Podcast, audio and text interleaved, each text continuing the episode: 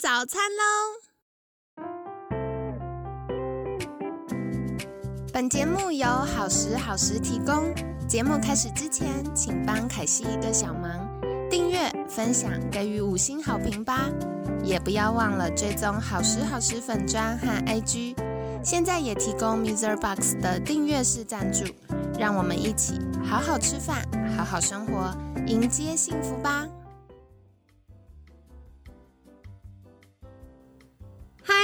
来到凯西陪你吃早餐，我是你的健康管理师凯西。今天呢，很开心邀请到凯西的好朋友，原美学加医科以及肥胖症专科廖文佳医师。廖医师早安，凯西早安，大家早安。好的，那我觉得我们昨天聊了很多关于吃什么跟怎么吃的话题，我今天就想要来请教廖医师。其实常常我们都会觉得我已经吃超多了。可是为什么还会营养不良呢？因为我们都会知道，现有越来越多研究发现，其实瘦不下来是营养缺乏。可是我吃超多了耶，而且，嗯，大家可能就会觉得，我也吃很饱，再也吃不下了。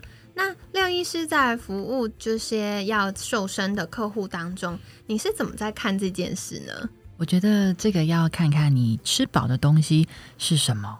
就是是谁让你饱的？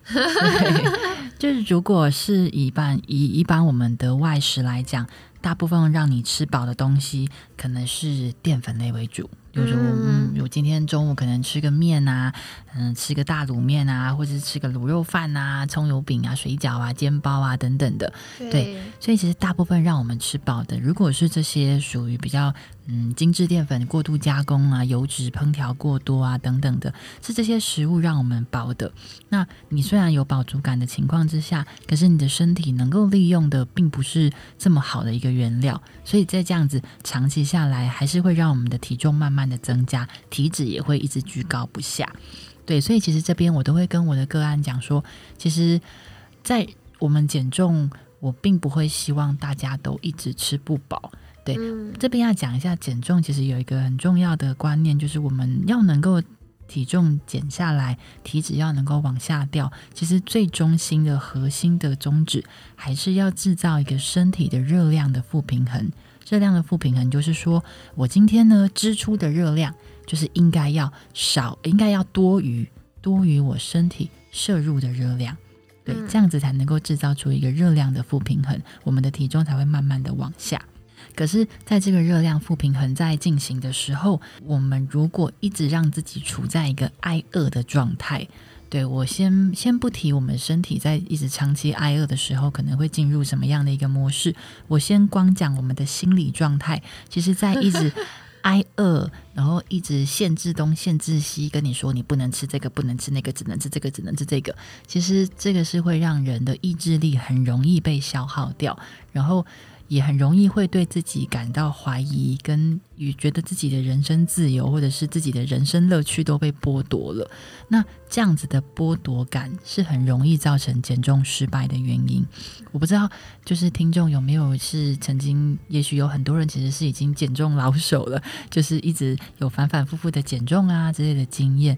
其实减重到后期，很多时候就是因为觉得自己这样子的生活。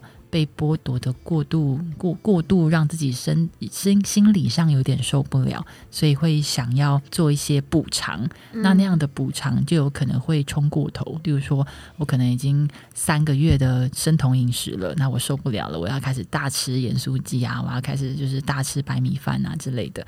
对，那其实这样子反反复复的减重，反而是我们很不希望个案出现的。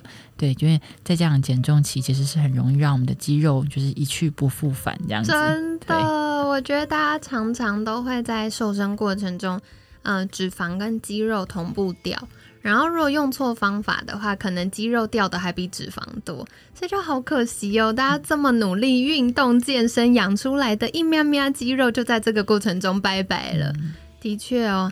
那另外，我觉得刚刚呃廖医师有提到很关键的，就是让我们饱的是什么东西？我好常遇到客户会跟我说，嗯，可惜我没有吃饭，我就觉得我没吃饱。可是这有可能是认知上，我们就觉得要吃白饭才会有吃饱，不管他前面吃了多少蔬菜、多少蛋白质，他最后没吃到那碗饭，他就是觉得哦，我这餐没结束。可是其实真正让我们饱的不一定是淀粉，对不对？嗯，没错。其实我们在吃东西的顺序，我们都会希望能够尽量先把淀粉放比较后面，是因为其实我们如果没有很刻意吃的话。大部分的时候，我们蛋白质是吃的不太够的。那为了避免我们先把淀粉吃一吃，然后诶，到最后我饱了，然后我蛋白质吃不下，我们都会希望可以在吃东西的顺序，我们先吃蛋白质，先吃蔬菜类的食物，然后最后我们再还有肚子的话，我们再来吃淀粉，这样子把淀粉放最后。可能对于像刚刚凯西讲的，诶，有些人可能也会觉得说啊，就是我还还是有吃到一点淀粉这样，可是那个量就是尽量是不要让它是。变成我们真的讲的主食，其实我觉得我们说就是以主食这两个字，就会让大家好像有一种觉得哦，淀粉是主食，所以我今天没吃到淀粉，我好像就这一餐没有吃到什么什么很很很很完整的一个食物，但其实并不是的，就是淀粉它其实就是我们的三大热量营养素里面其中一项。对啊，就是其实三个都就是淀粉、脂质跟蛋白质这三个，如果都摄取到就很好了，就没有说一定要淀粉类一定要是我们的主食，就是量要最多，要吃的最澎湃这样子。嗯，了解了解。那接下来也想再请教廖医师，就是刚我们有一直说要吃足够的蛋白质，那我们昨天有聊到，哎，高蛋白粉可以当小工具来补充，那。嗯，如果我们把蛋白质拉高的话，对于我们瘦身有什么样的好处呢？那这边的话，就跟听众分享一篇，嗯，二零二零年发表在国外的一篇文献。那它呢，就是整，它其实是一个 review article，它就是整理现有的医学文献，去告诉我们，他发现呢，如果我们进行高蛋白饮食六到十二个月。发现呢，对于我们的身体的一个一个减重上，不论是对于减少脂肪或者是保存肌肉，都很有帮助哦。那这边的蛋白质能够有这样子的一个一个作用的话，原因主要有三个。第一个是因为，其实我们吃蛋白质呢，蛋白质是可以刺激我们体内的一些厌食激素的增加，让我们呢特别容易饱。所以呢，其实蛋白质。碳水化合物跟脂质这三大热量营养素比起来，蛋白质是最能够让我们觉得吃得饱的一个营养素哦。然后第二点呢，蛋白质是可以让我们的体内产生最高的食物产热效应。那什么是食物产热效应呢？就是我们今天吃这个食物进来，其实我们身体是需要耗费热量去把它消化掉的。那蛋白质呢，是三大热量营养素里面能够产生最高这样子的一个效应的。那这样的效应呢，其实也是在帮助我们身体去消耗更多的能量。第三个呢，高蛋白饮食呢，也可以预防我们在减重的时候，我们的肌肉流失掉。对，因为肌肉的流失呢，就会导致我们的基础代谢率的下降。那其实肌肉的养成是非常不容易的。那在减重期，我们已经非常需要。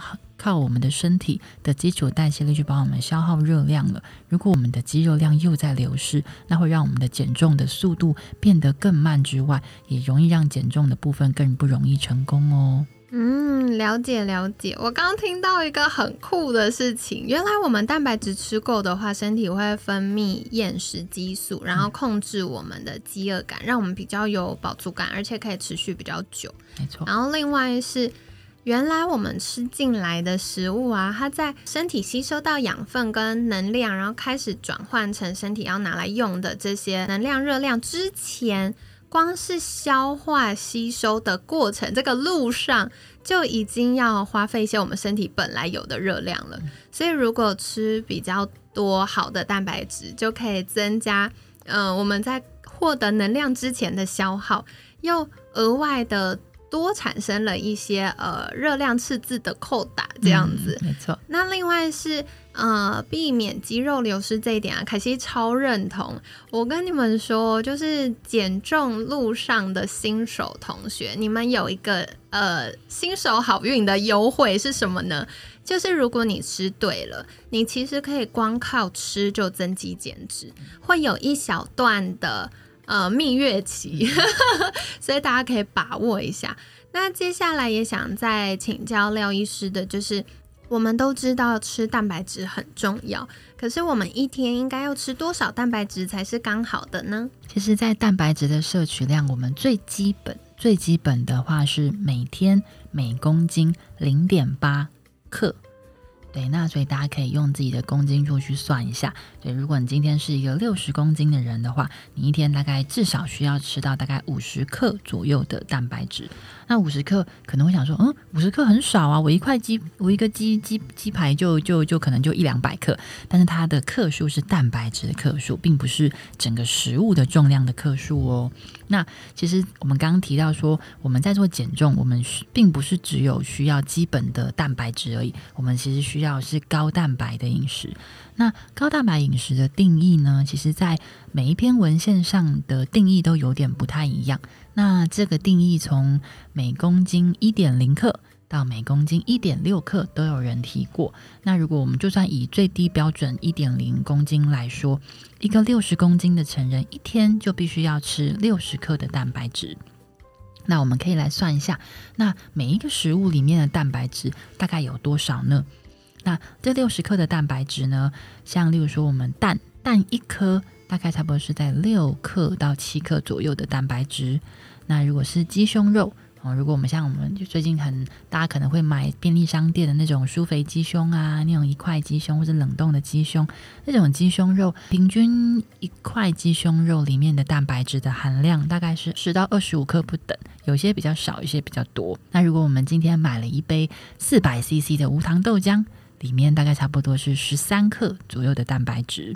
那如果我今天吃了一盒豆腐，大概三百克的豆腐哦，那三百克的豆腐里面呢，差不多大概是十五克的蛋白质。那我们刚刚说了，其实呢，我们一个六十公斤的成人一天要吃到六十克的蛋白质。